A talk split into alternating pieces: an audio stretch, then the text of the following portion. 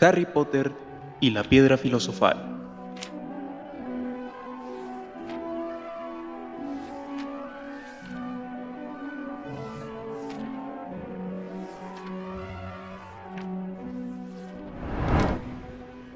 Capítulo 3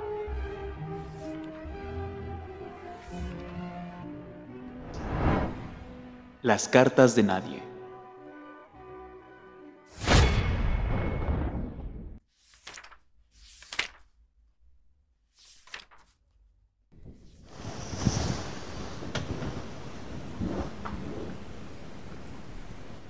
La fuga de la boa constrictor le acarrió a Harry el castigo más largo de su vida.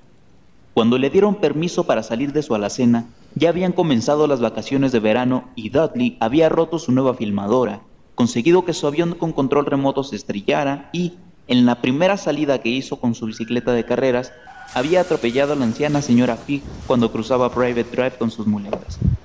Harry se alegraba de que el colegio hubiera terminado, pero no había forma de escapar de la banda de Dudley que visitaba la casa cada día. Pierce, Dennis, Malcolm y Gordon eran todos grandes y estúpidos, pero como Dudley era el más grande y el más estúpido, era el jefe. Los demás se sentían muy felices de practicar el deporte favorito de Dudley, cazar a Harry. Por esa razón, Harry pasaba tanto tiempo como le resultara posible fuera de la casa, dando vueltas por ahí y pensando en el fin de las vacaciones. Cuando podría existir un pequeño rayo de esperanza, en septiembre estudiaría secundaria y, por primera vez en su vida, no iría a la misma clase que su primo. Dudley tenía una plaza en el antiguo colegio de tío Vernon, Smelting. Pierce Polkins también iría ahí. Harry, en cambio, iría a la escuela secundaria de Stonewall, en la zona. Dudley encontraba eso muy divertido Allí en Stonewall, meten la cabeza de la gente en el inodoro el primer día, dijo a Harry. ¿Quieres venir arriba y ensayar? Mm, no, gracias, respondió Harry. Los pobres inodoros nunca han tenido que soportar nada tan horrible como tu cabeza y pueden marearse. Luego salió corriendo antes de que Dudley pudiera entender lo que había dicho. Un día del mes de julio, tía Petunia llevó a Dudley a Londres para comprarle su uniforme de smelting dejando a Harry en casa de la señora Fig. Aquello no resultó tan terrible como de costumbre. La señora Fig se había fracturado la pierna al tropezar con un gato y ya no parecía tan encariñada con ellos como antes. Dejó que Harry viera la televisión y le dio un pedazo de pastel de chocolate que, por el sabor, parecía que había estado guardado desde hacía años. Aquella tarde, Dudley desfiló por el salón ante la familia, con su uniforme nuevo. Los muchachos de Smelting llevaban un frac rojo, pantalones de color naranja y sombrero de paja, rígido y plano. También llevaban bastones con nudos, que utilizaban para pelearse cuando los profesores no los veían. Debían de pensar que aquel era un buen entrenamiento para la vida futura. Mientras miraba a Dudley con sus nuevos pantalones, tío Vernon dijo con voz ronca que aquel era el momento de mayor orgullo en su vida. Tía Petunia estalló en lágrimas y dijo que no podía creer que aquel fuera su pequeño Dudley, tan apuesto y crecido. Harry no se atrevía a hablar. Creyó que se le iban a romper las costillas del esfuerzo que hacía por no reírse. A la mañana siguiente, cuando Harry fue a tomar el desayuno, un olor horrible inundaba toda la cocina. Parecía proceder de un gran cubo de metal que estaba en el fregadero. Se acercó a mirar. El cubo estaba lleno de lo que parecían trapos sucios flotando en agua gris. ¿Qué es eso? Preguntó a tía Petunia. La mujer frunció los labios, como hacía siempre que Harry se atrevía a preguntar algo. El nuevo uniforme del colegio, dijo. Harry volvió a mirar en el recipiente. Ah, comentó. No sabía que tenía que estar mojado. No seas estúpido, dijo con ira tía Petunia. Estoy teniendo de gris algunas cosas viejas de Tati. Cuando termine, quedará igual que la de los demás. Harry tenía serias dudas de que fuera así pero pensó que era mejor no discutir. Se sentó en la mesa y trató de no imaginarse el aspecto que tendría en su primer día de escuela secundaria Stonewall. Seguramente parecería que llevaba puestos pedazos de piel de un elefante viejo. Dudley y tío Vernon entraron, los dos frunciendo la nariz a causa del olor del nuevo uniforme de Harry. Tío Vernon abrió, como siempre, su periódico y Dudley golpeó la mesa con el bastón del colegio, que llevaba a todas partes. Todos oyeron el ruido del buzón y las cartas que caían sobre el felpudo. Trae la correspondencia, Dudley. Dijo tío Vernon, detrás de su periódico. Que vaya Harry. Trae las cartas, Harry. Que lo haga Dudley. Pégale con tu bastón, Dudley. Harry esquivó el golpe y fue a buscar la correspondencia. Había tres cartas en el felpudo. Una postal para Marge, la hermana de tío Vernon, que estaba de vacaciones en la isla de Walt. Un sobre color marrón que parecía una factura. Y una carta para Harry. ¿Mm? Harry la recogió y la miró fijamente, con el corazón vibrando como una gigantesca banda elástica. Nadie, nunca, en toda su vida, le había escrito a él. ¿Quién podría ser? No tenía amigos ni otros parientes, ni siquiera estaba socio de la biblioteca, así que nunca había recibido notas que le reclamaran la devolución de los libros. Sin embargo, allí estaba, una carta dirigida a él de una manera tan clara que no había equivocación posible. Señor H. Potter, a la cena debajo de la escalera, Private Drive 4, Little Wingen, Surrey. El sobre era grueso y pesado, hecho de pergamino amarillento y la dirección estaba escrita con tinta verde esmeralda. No tenía sello. Con las manos temblorosas, Harry le dio la vuelta al sobre y vio un sello de lacre púrpura con un escudo de armas un león, un águila, un tejón y una serpiente, que rodeaba una gran letra H. ¡Date prisa, chico! exclamó tío Vernon desde la cocina. ¿Qué estás haciendo? ¿Comprobando si hay coches bomba? Se rió de su propio chiste. Harry volvió a la cocina, todavía contemplando su carta. Entregó a tío Vernon la postal y la factura. Se sentó y lentamente comenzó a abrir el sobre amarillo. Tío Vernon rompió el sobre de la factura, resopló disgustado y echó una mirada a la postal. Oh, March está enferma, informó a tía Petunia. Al parecer, comió algo en mal estado. ¡Papá! dijo de pronto Dudley. ¡Papá! Harry ha recibido algo. Harry estaba a punto de desdoblar la carta que estaba escrita en el mismo pergamino que el sobre, cuando tío Vernon se la arrancó de la mano. ¡Es mía! dijo Harry, tratando de recuperarla. ¿Quién te va a escribir a ti? dijo con tono despectivo tío Vernon, abriendo la carta con una mano y echándole una mirada. Su rostro pasó del rojo al verde con la misma velocidad que las luces del semáforo. Y no se detuvo ahí. En segundos, adquirió el blanco grisáceo de un plato de avena cocida reseca. ¡Petunia! Bufó. Dudley trató de coger la carta para leerla, pero tío Vernon la mantenía muy alta, fuera de su alcance. Tía Petunia la cogió con curiosidad y leyó la primera línea. Durante un momento, pareció que iba a desmayarse. Se apretó la garganta y dejó escapar un gemido. Vernon. Oh, Dios mío. Vernon. Se miraron como si hubieran olvidado que Harry y Dudley todavía estaban allí. Dudley no estaba acostumbrado a que no le hicieran caso. Golpeó a su padre en la cabeza con el bastón de Smelting. Quiero leer esa carta. Dijo a gritos. Yo soy quien quiere leerla. Dijo Harry con rabia. Es mía. ¡Fuera de aquí! ¡Los dos! Graznó tío Vernon metiendo la carta en el sobre. Harry no se movió. Quiero mi carta. Gritó. Déjame verla. Exigió a Dudley. ¡Fuera! Gritó tío Vernon y, cogiendo a Harry y a Dudley por el cogote, los arrojó al recibidor y cerró la puerta de la cocina. Harry y Dudley iniciaron una lucha furiosa pero callada para ver quién espiaba por el ojo de la cerradura. Ganó Dudley, así que Harry, con las gafas colgando de una oreja, se tiró al suelo para escuchar por la rendija que había en la puerta y el suelo. Vernon, Decía tía Petunia, con voz temblorosa. mira el sobre. ¿Cómo es posible que sepan dónde duerme él? No estarán vigilando la casa, ¿verdad? Vigilando, espiando. Hasta pueden estar siguiéndonos. Murmuró tío Vernon, agitado. Pero, ¿qué podemos hacer, Vernon? ¿Les contestamos? ¿Les decimos que no queremos? Harry pudo ver los zapatos negros brillantes de tío Vernon yendo y viniendo por la cocina. Dijo finalmente. No, no les haremos caso. Si no reciben una respuesta, sí, esto es lo mejor. No haremos nada. Pero, No pienso tener a uno de ellos en la casa, Petunia. No lo juramos cuando recibimos y destruimos aquella peligrosa tontería. Aquella noche, cuando regresó del trabajo, tío Vernon hizo algo que no había hecho nunca. Visitó a Harry en su alacena. ¿Dónde está mi carta? dijo Harry, en el momento en que tío Vernon pasaba con dificultad por la puerta. ¿Quién me escribió? Mm, Nadie. Estaba dirigida a ti por error.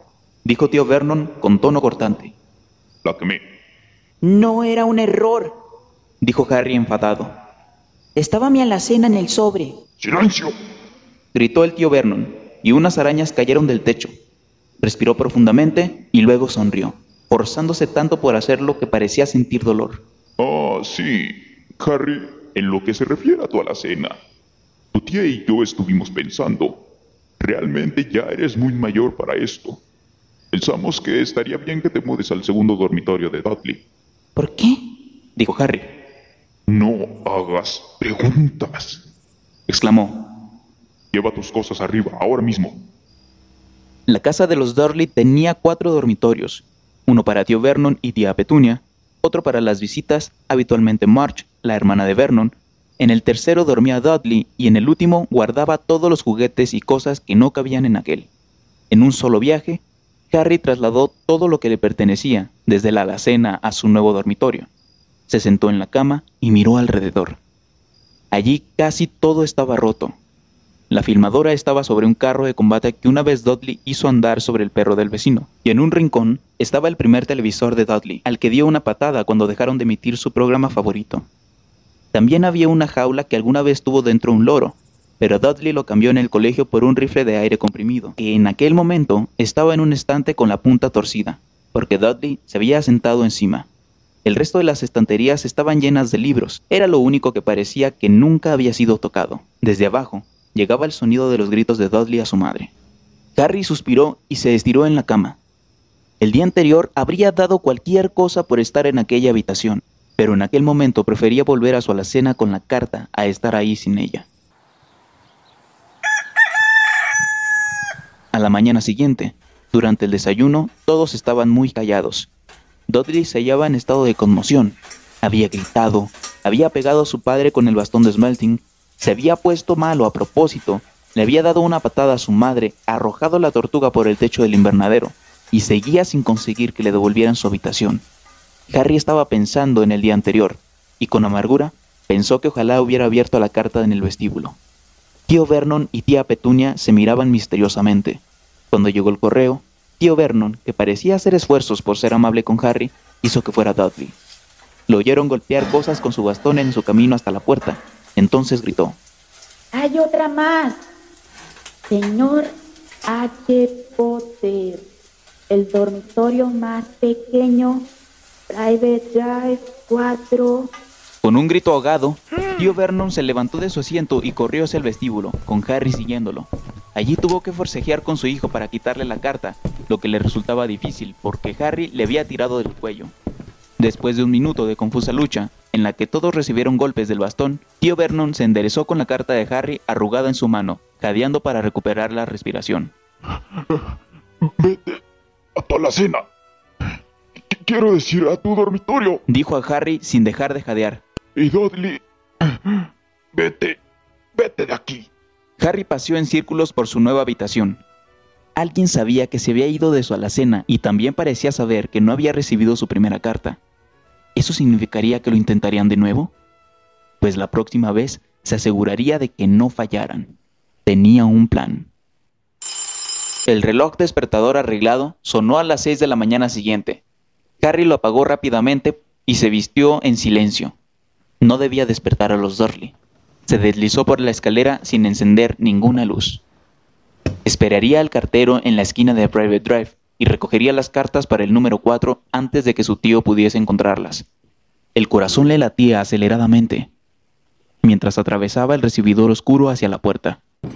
¡Oh! Harry saltó en el aire. Había tropezado con algo grande y fofo que estaba en el felpudo. Algo vivo.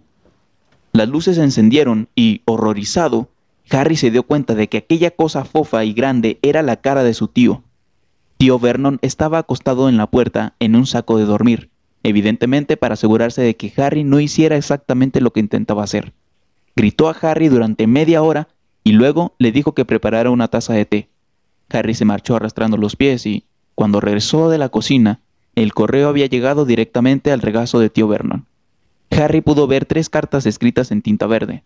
Quiero... Comenzó, pero tío Vernon estaba rompiendo las cartas en pedacitos ante sus ojos. Aquel día, tío Vernon no fue a trabajar.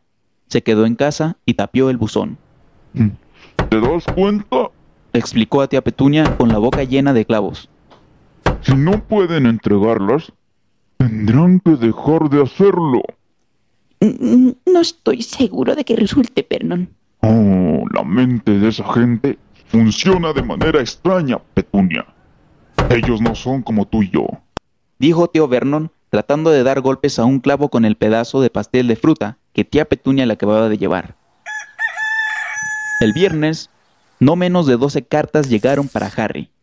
Como no las podían echar en el buzón, las habían pasado por debajo de la puerta, por entre las rendijas y unas pocas por la ventanita del cuarto de baño de abajo. Tío Vernon se quedó en la casa otra vez. Después de quemar todas las cartas, salió con el martillo y los clavos para asegurar las puertas de atrás y la de delante, para que nadie pudiera salir. Mientras trabajaba, tarareaba de puntillas entre los tulipanes y se sobresaltaba con cualquier ruido. El sábado, las cosas comenzaron a descontrolarse. 24 cartas para Harry entraron en la casa, escondidas entre dos docenas de huevos que un muy desconcertado lechero entregó a tía Petunia a través de la ventana del salón. Mientras tío Vernon llamaba a la oficina de correos y a la lechería tratando de encontrar a alguien para quejarse, tía Petunia trituraba las cartas en la picadora. ¿Se puede saber quién tiene tanto interés en comunicarse contigo? Preguntaba Dudley a Harry con asombro. La mañana del domingo, tío Vernon estaba sentado ante la mesa del desayuno con aspecto cansado y casi enfermo, pero feliz. No hay correo los domingos. Les recordó alegremente, mientras ponía mermelada en su periódico. Hoy no llegarán las malditas cartas. Algo llegó zumbando por la chimenea de la cocina mientras él hablaba y le golpeó con fuerza la nuca. Al momento siguiente, 30 o 40 cartas cayeron de la chimenea como balas. Los Dudley se agacharon, pero Harry salió en el aire tratando de atrapar una. ¡Fuera! ¡Fuera! Tío Vernon cogió a Harry por la cintura y lo arrojó al recibidor. Cuando tía Petunia y Dudley salieron corriendo, cubriéndose la cara con las manos, tío Vernon cerró la puerta con fuerza. Podían oír el ruido de las cartas que seguían cayendo a la habitación, golpeando contra las paredes y el suelo. Ya está. Dijo tío Vernon, tratando de hablar con calma, pero arrancándose al mismo tiempo parte del bigote. Quiero que estén aquí dentro de cinco minutos. Listos para irnos. Nos vamos. Tomen alguna ropa sin discutir. Parecía tan peligroso, con la mitad de su bigote arrancado, que nadie se atrevió a contradecirlo. Diez minutos después, se habían abierto camino a través de las puertas tapiadas y estaban en el coche, avanzando velozmente hacia la autopista. Dudley lloriqueaba en el asiento trasero, pues su padre le había pegado en la cabeza cuando lo pilló tratando de guardar el televisor, el video y el ordenador en la bolsa. Condujeron y siguieron avanzando. Ni siquiera tía Petunia se atrevía a preguntarle a dónde iban. De vez en cuando, tío Vernon daba la vuelta y conducía un rato en sentido contrario. Quitárnoslos de encima. Perderlos de vista. Murmuraba cada vez que lo hacía. No se detuvieron en todo el día para comer o beber. Al llegar la noche, Dudley aullaba. Nunca había pasado un día tan malo en su vida. Tenía hambre. Se había perdido cinco programas de televisión que quería ver y nunca había pasado tanto tiempo sin hacer estallar un monstruo en su juego de ordenador. Tío Vernon se detuvo finalmente ante un hotel de aspecto lúgubre, en las afueras de una gran ciudad. Dudley y Harry compartieron una habitación con camas gemelas y sábanas húmedas y gastadas.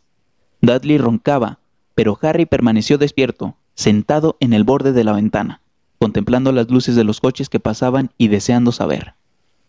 Al día siguiente, comieron para el desayuno copos de trigo, tostadas y tomates de lata. Estaban a punto de terminar cuando la dueña del hotel se acercó a la mesa. Eh, perdonen, ¿alguno de ustedes es el señor H. Potter? Tengo como 100 de estas en el mostrador de entrada. Extendió una carta para que pudieran leer la dirección en tinta verde. Señor H. Potter, habitación 17, Hotel Review, Tugboat. Harry fue a coger la carta, pero tío Vernon le pegó en la mano. La mujer los miró asombrada. Yo las recogeré, dijo tío Vernon, poniéndose de pie rápidamente y siguiéndola. ¿No sería mejor volver a casa, querido? Sugirió tía Petunia tímidamente unas horas más tarde, pero tío Vernon no pareció oírla. ¿Qué era lo que buscaba exactamente? Nadie lo sabía. Los llevó al centro del bosque, salió, miró alrededor, negó con la cabeza, volvió al coche y otra vez lo puso en marcha.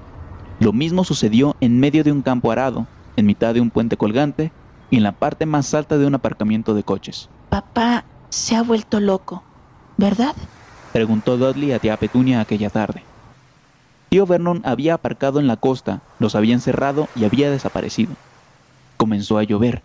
Gruesas gotas golpeaban el techo del coche y Dudley gimoteaba. Es lunes, Dijo a su madre. Mi programa favorito es esta noche. Quiero ir a algún lado donde haya televisor. Lunes. Eso hizo que Harry se acordara de algo. Si era lunes, y habitualmente se podía confiar en que Dudley supiera el día de la semana por los programas de la televisión. Entonces, al día siguiente, martes, era el cumpleaños número 11 de Harry. Claro que sus cumpleaños nunca habían sido exactamente divertidos. El año anterior, por ejemplo, los Dudley le regalaron una percha y un par de calcetines viejos de tío Vernon. Sin embargo, no se cumplían 11 años todos los días. Tío Vernon regresó sonriente. Llevaba un paquete largo y delgado y no contestó a tía Petunia cuando le preguntó qué había comprado. He encontrado el lugar perfecto. Dijo, Vamos, todos fuera. Hacía mucho frío cuando bajaron del coche. Tío Vernon señalaba lo que parecía una gran roca en el mar, y, encima de ella, se veía la más miserable choza que uno se pudiera imaginar. Una cosa era segura.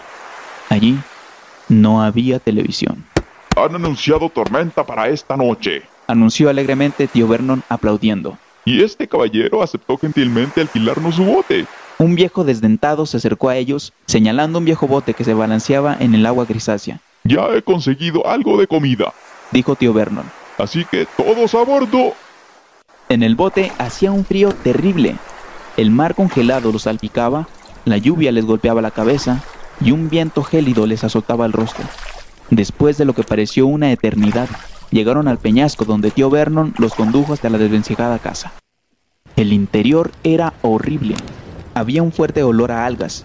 El viento se colaba por las rendijas de paredes de madera y la chimenea estaba vacía y húmeda.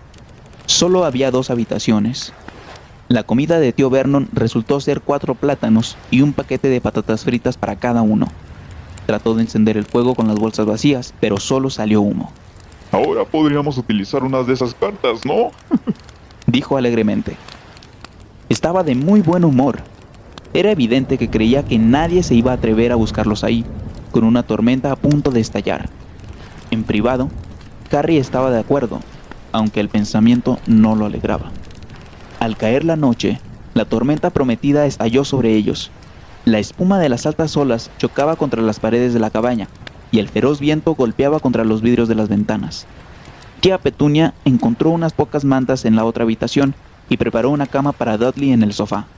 Ella y tío Vernon se acostaron en una cama cerca de la puerta y Harry tuvo que concentrarse con un trozo de suelo taparse con la manta más delgada. La tormenta aumentó su velocidad durante la noche. Harry no podía dormir. Se estremecía y daba vueltas, tratando de ponerse cómodo con el estómago rugiendo de hambre. Los ronquidos de Dudley se quedaron amortiguados por los truenos que estallaron cerca de la medianoche. El reloj luminoso de Dudley, colgando de su gorda muñeca, informó a Harry que tendría 11 años en 10 minutos. Esperaba acostado a que llegara la hora de su cumpleaños, pensando si los Dudley se acordarían y preguntándose dónde estaría en aquel momento el escritor de cartas. Cinco minutos. Harry oyó algo que crujía afuera. Esperó que no fuera a caerse el techo, aunque tal vez hiciera más calor si eso ocurría. Cuatro minutos. Tal vez la casa de Private Drive estaría tan llena de cartas cuando regresaran que podría robar una. Tres minutos para la hora. ¿Por qué el mar chocaría con tanta fuerza contra las rocas? Y faltaban dos minutos. ¿Qué era aquel ruido tan raro?